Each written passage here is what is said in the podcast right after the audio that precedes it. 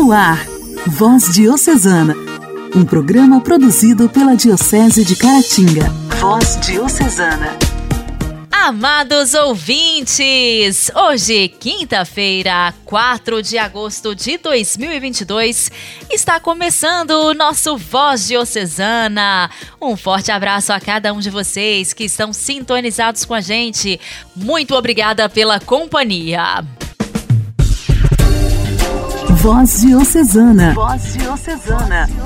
Um programa produzido pela Diocese de Caratinga.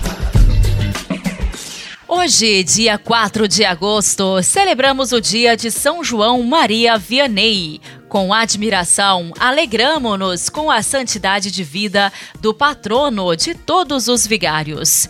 São João Maria Vianney nasceu no ano de 1786 e enfrentou o difícil período em que a França foi abalada pela Revolução Napoleônica. Camponês de mente rude, proveniente de uma família simples e bem religiosa, percebia desde cedo sua vocação ao sacerdócio. Mas antes de sua consagração, chegou a ser um desertor do exército, pois não conseguia acertar o passo com o seu batalhão. Ele era um cristão íntimo de Jesus Cristo, servo de Maria e de grande vida penitencial. Tanto assim que somente graças à vida de piedade é que conseguiu chegar ao sacerdócio. Porque não acompanhava intelectualmente as exigências do estudo do latim, filosofia e teologia da época.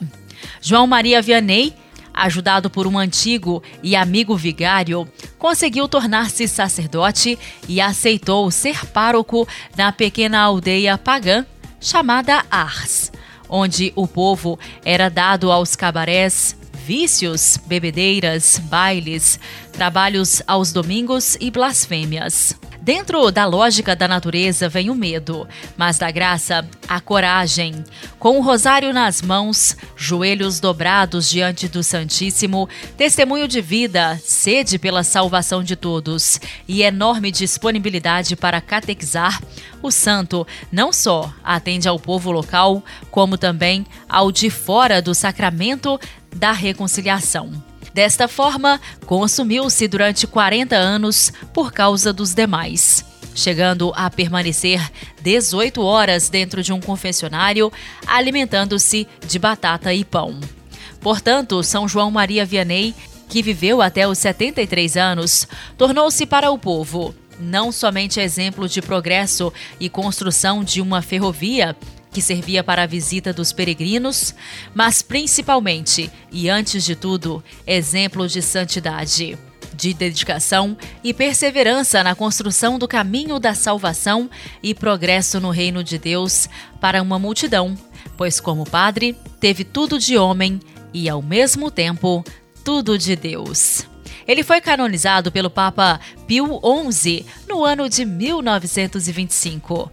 Foi proclamado padroeiro dos sacerdotes e no dia de sua festa passou a ser celebrado o Dia do Padre. São João Maria Vianney, rogai por nós. Hoje, dia 4 de agosto, nós comemoramos também o Dia do Padre.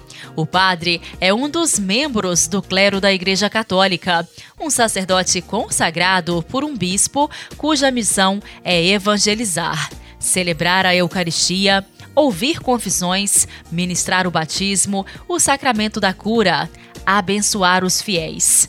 Historicamente, a figura do padre é de grande importância pois é uma pessoa de muita influência junto à comunidade. Um sacerdote deve estudar muitos anos até receber a ordenação. Os padres católicos podem pertencer a uma ordem religiosa, como os franciscanos, vicentinos, jesuítas, entre outras. Essas possuem um carisma próprio, seja ele educacional ou de cuidado aos doentes, e vivem sob a supervisão de um superior. Já os padres diocesanos estão ligados diretamente ao bispo de sua diocese e têm como missão cuidar dos seus paroquianos. Na Igreja Católica, a figura do padre é considerada semelhante à de um pai, que intercede por seus filhos em nome de Deus e Jesus Cristo.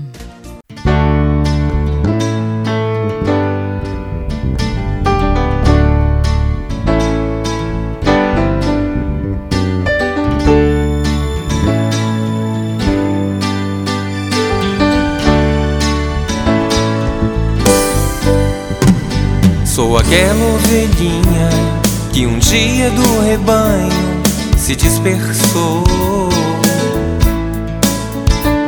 Mas foi grande tua graça, tão bonito, infinito teu amor. Sem ti, Jesus, não sou ninguém. Vem, meu Senhor, depressa vem. Meu bom pastor, cuida bem de mim. Me põe nos ombros, meu Jesus, me leva contigo. Me traz a luz do teu amor, meu melhor amigo, meu bom pastor, me traz um sorriso me leva contigo. Leva contigo. Hey, hey, hey, hey. Me leva contigo.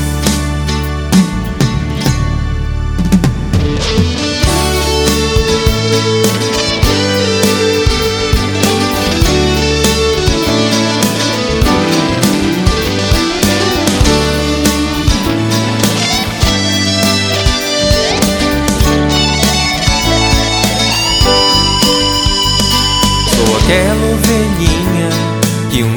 do rebanho se dispersou. Mas foi grande tua graça, tão bonito, infinito teu amor. Sem ti, Jesus, não sou ninguém. Vem, meu Senhor, depressa vem meu bom pastor, cuida bem de mim. Me põe nos ombros, meu Jesus, me leva contigo. Me traz a luz do teu amor, meu melhor amigo, meu bom pastor, me traz um sorriso. Me leva contigo, hey, hey, hey me leva contigo.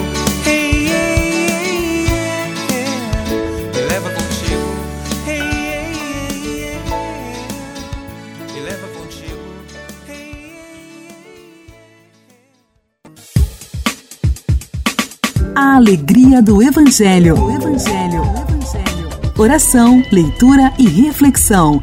Alegria do Evangelho.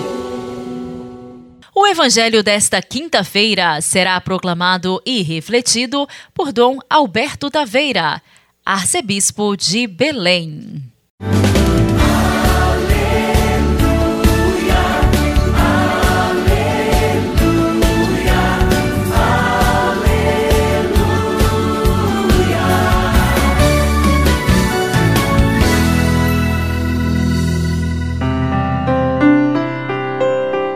Naquele tempo, Jesus foi à região de Cesareia de Filipe e ali perguntou aos seus discípulos: Quem dizem os homens ser o filho do homem? Eles responderam: Alguns dizem que é João Batista, outros que é Elias, outros ainda que é Jeremias ou algum dos profetas. Então Jesus lhes perguntou: E vós quem dizeis que eu sou? Simão Pedro respondeu: Tu és o Messias, o Filho do Deus vivo.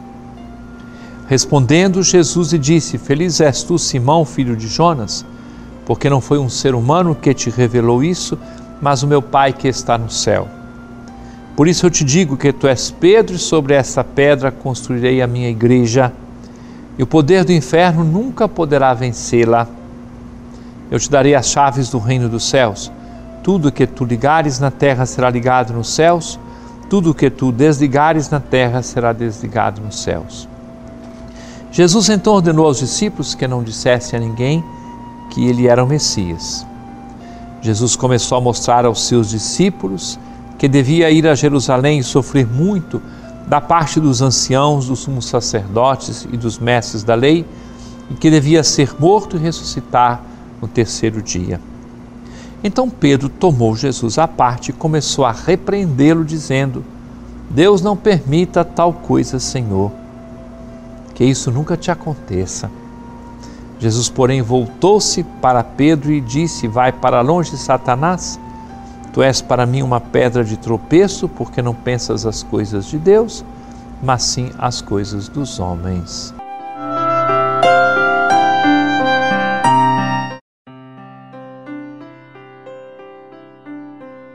Até hoje o escândalo da cruz ronda os discípulos de Nosso Senhor. A nossa tendência humana seria que a nossa fé em Jesus Cristo resolvesse todos os nossos problemas, nos desse a plena prosperidade. Existem até grupos que assim propagam o contato com Jesus. Mas não podemos nos omitir, ao ser bem realistas e ouvir aquilo que nosso Senhor diz, queria passar pela cruz para depois chegar à ressurreição. Pedro atrevidamente repreende Jesus.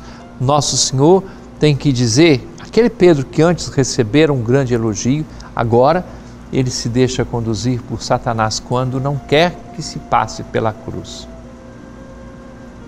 O cristianismo sem cruz, ele perde todo o seu sentido, porque a nossa fé, ela é pascal, passa da morte para a vida, da tristeza para a alegria, da escuridão para a luz. Na medida em que nós aceitamos, acolhemos o chamado de Jesus a ser seus discípulos e passar com Ele pela morte para chegar à ressurreição.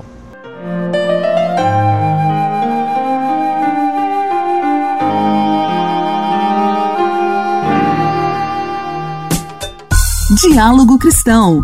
Temas atuais à luz da fé. Diálogo Cristão.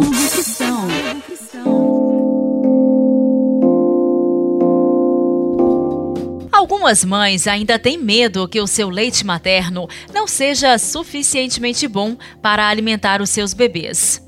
Umas desconfiam porque o bebê chora muito entre as refeições, outras estranham a cor e a consistência do leite. Mas existe leite materno fraco? De acordo com os especialistas, isso é um mito e todas as mulheres produzem o leite adequado para as necessidades de seus filhos. Nossa, seu bebê chora demais. Tá tão magrinho. É, seu leite deve estar tá fraco. Por que, que você não dá uma comidinha, um chá? Tainara Barbosa é mãe da pequena Débora, de 9 meses, e conta que já ouviu muito dessas dicas infalíveis. Como a neném acorda muito nas madrugadas e não ganha muito peso, família, amigos e até profissionais de saúde diziam que o leite materno não era suficiente. Ainda assim, Tainara não desistiu de amamentar e conseguiu seguir com aleitamento exclusivo até a Débora completar seis meses de vida. E hoje continua amamentando mas conta que os pitacos, sem nenhum fundamento científico, continuam. E desde que ela, ela nasceu, como ela não dorme muito bem, aí a resposta é porque o leite é fraco. Aí tinha que dar uma comida mais pesada para ela para ela poder dormir bem, porque o problema é o leite. Eu escuto isso toda semana. Não existe leite materno fraco. Isso é o que garante profissionais de saúde que atendem bebês e crianças. A pediatra Maíra Aguirre explica que esse é mais um mito da maternidade. O leite materno é o alimento mais completo para os bebês, com uma composição que inclui anticorpos, nutrientes, agentes anti-inflamatórios, gorduras e proteínas. Ela destaca que a causa do choro excessivo dos bebês ou ganho de peso insuficiente normalmente estão ligados a uma maneira errada do bebê mamar. O bebê está aprendendo, não é instinto, ele não nasce sabendo mamar, então precisa ser ensinado.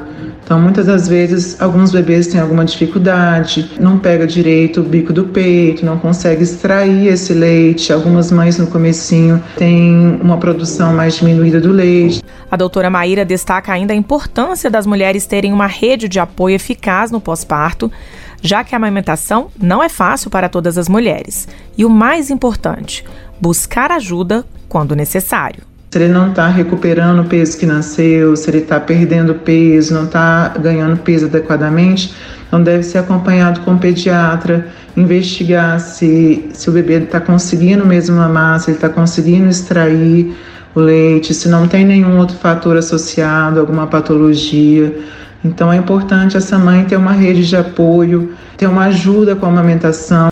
As mães que tiverem dificuldade para amamentar podem procurar o pediatra do seu bebê, o banco de leite da sua cidade ou ir até a maternidade onde foi feito o parto para orientações. Igreja, Igreja em Ação. Formação, CNBB, notícias, Vaticano, diocese, não paróquia, troco a minha Igreja fé. em Ação. Igreja em Ação. Não se pode desejar ser rico? É claro que se pode. De fato, é justo desejá-lo. É bom se tornar rico, mas rico segundo Deus. Deus é o mais rico de todos. É rico em compaixão, em misericórdia. Sua riqueza não empobrece ninguém, não cria brigas e divisões. É uma riqueza que ama dar, distribuir, compartilhar disse o Papa Francisco no Ângelus do último domingo. Que Nossa Senhora nos ajude a compreender quais são os verdadeiros bens da vida, aqueles que permanecem para sempre. Foi o pedido do Papa à Virgem Maria no Ângelus ao meio-dia deste 18º domingo do tempo comum. Refletindo sobre a página do Evangelho do dia, Francisco destacou a passagem em Lucas, capítulo 12, versículo 13, em que um homem dirige um pedido a Jesus: Mestre, dize a meu irmão que reparta comigo a herança. É uma situação muito comum, problemas semelhantes ainda são atuais.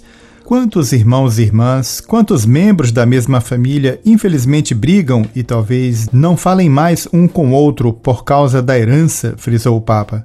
O pontífice observou que Jesus, respondendo a este homem, não entra em detalhes, mas vai à raiz das divisões causadas pela posse das coisas e diz: Precavei-vos cuidadosamente de qualquer cupidez. Que cos'è la cupidigia? È la avidità sfrenata di beni il volere sempre arricchirsi. È una malattia che distrugge le persone. O que é a cobiça? É a ganância desenfreada pelos bens, o querer sempre enriquecer-se é uma doença que destrói as pessoas, porque a fome de posses gera dependência. Sobretudo, aquele que tem tanto nunca se dá por satisfeito, sempre quer mais, e somente para si mesmo. Mas desta forma não é mais livre, é apegado, escravo daquilo que paradoxalmente deveria servir-lhe para viver livre e sereno. Em vez de servir-se do dinheiro, se torna servo do dinheiro mas a ganância é uma doença perigosa também para a sociedade. Por causa dela, chegamos hoje a outros paradoxos.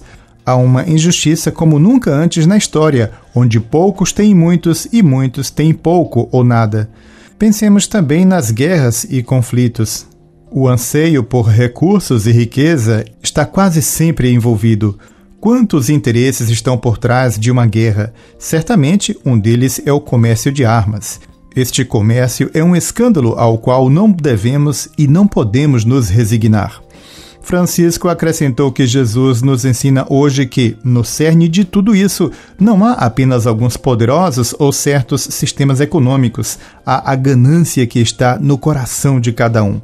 Dito isso, o Santo Padre convidou-nos a refletir sobre algumas perguntas. Como vai o meu destaco dei beni, das riquezas? Mi lamento per ciò che mi manca o so accontentarmi di quello che ho? Como está meu desapego dos bens, das riquezas? Eu me queixo do que me falta ou sei dar-me por satisfeito com o que tenho? Sou tentado, em nome do dinheiro e das oportunidades, a sacrificar as relações e o tempo para os outros? E mais ainda, me ocorre sacrificar a legalidade e a honestidade no altar da ganância? Eu digo altar porque bens materiais, dinheiro, riquezas podem se tornar um culto, uma verdadeira idolatria. Portanto, Jesus nos adverte com palavras fortes. Ele diz que não se pode servir a dois senhores e tenhamos cuidado, não diz Deus e o diabo ou o bem e o mal, mas Deus e as riquezas. Servir-se da riqueza, sim, servir a riqueza, não. É idolatria, é ofender a Deus. Então, podemos pensar, não se pode desejar ser rico? O pontífice respondeu: É claro que se pode, de fato, é justo desejá-lo, é bom se tornar rico, mas rico segundo Deus. Deus é o mais rico de todos, é rico em compaixão, em misericórdia. Sua riqueza não empobrece ninguém, não cria brigas e divisões. É uma riqueza que ama dar, distribuir, compartilhar. Antes de concluir, o pontífice lembrou, por fim, o que realmente conta na vida. Fratelli e sorelle, accumulare beni materiali non basta vivere bene, perché dice ancora Gesù, la vita non dipende da ciò che si possiede. Irmãos, irmãs, acumular bens materiais não é suficiente para viver bem, porque, diz Jesus novamente, a vida não depende do que se possui.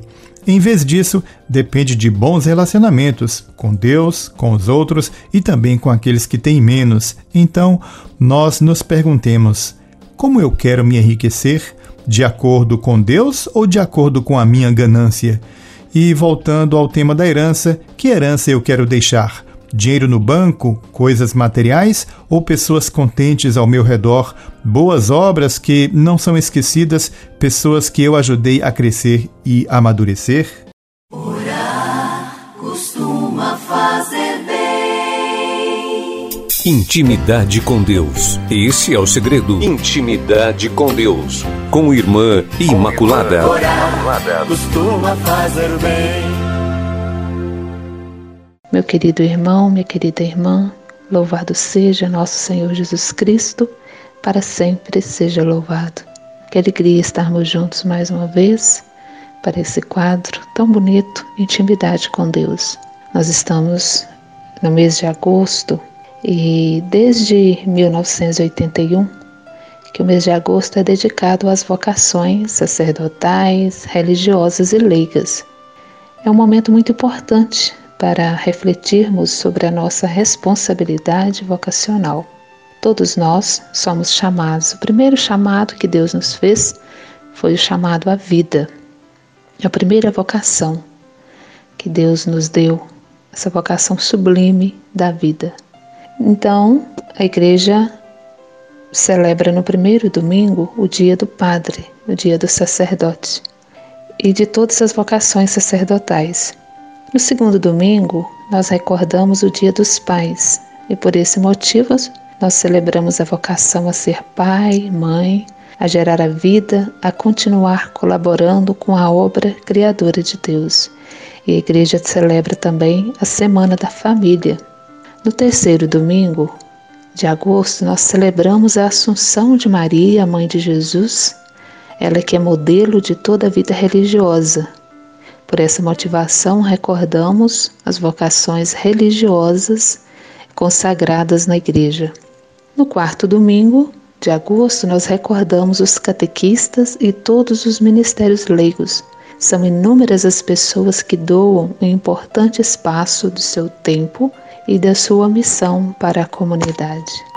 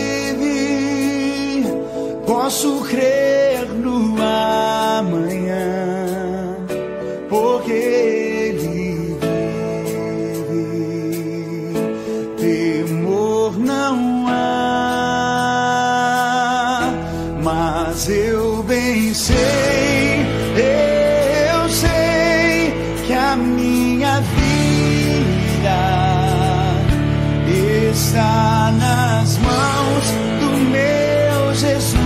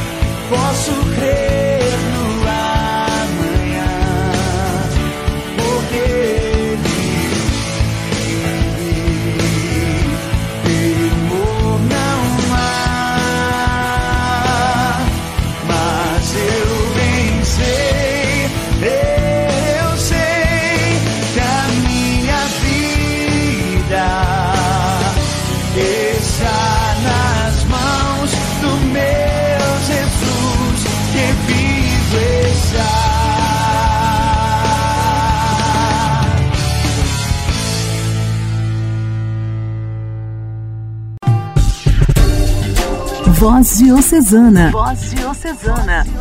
Um programa produzido pela Diocese de Caratinga. Queridos ouvintes, o programa desta quinta-feira já está terminando. Muito obrigada pela sua companhia. Amanhã voltaremos aqui através da sua rádio preferida no mesmo horário, se Deus quiser. Eu aguardo todos vocês. Um forte abraço. Que Deus te abençoe. Você ouviu Voz Diocesana, um programa da Diocese de Caratinga. Voz Diocesana.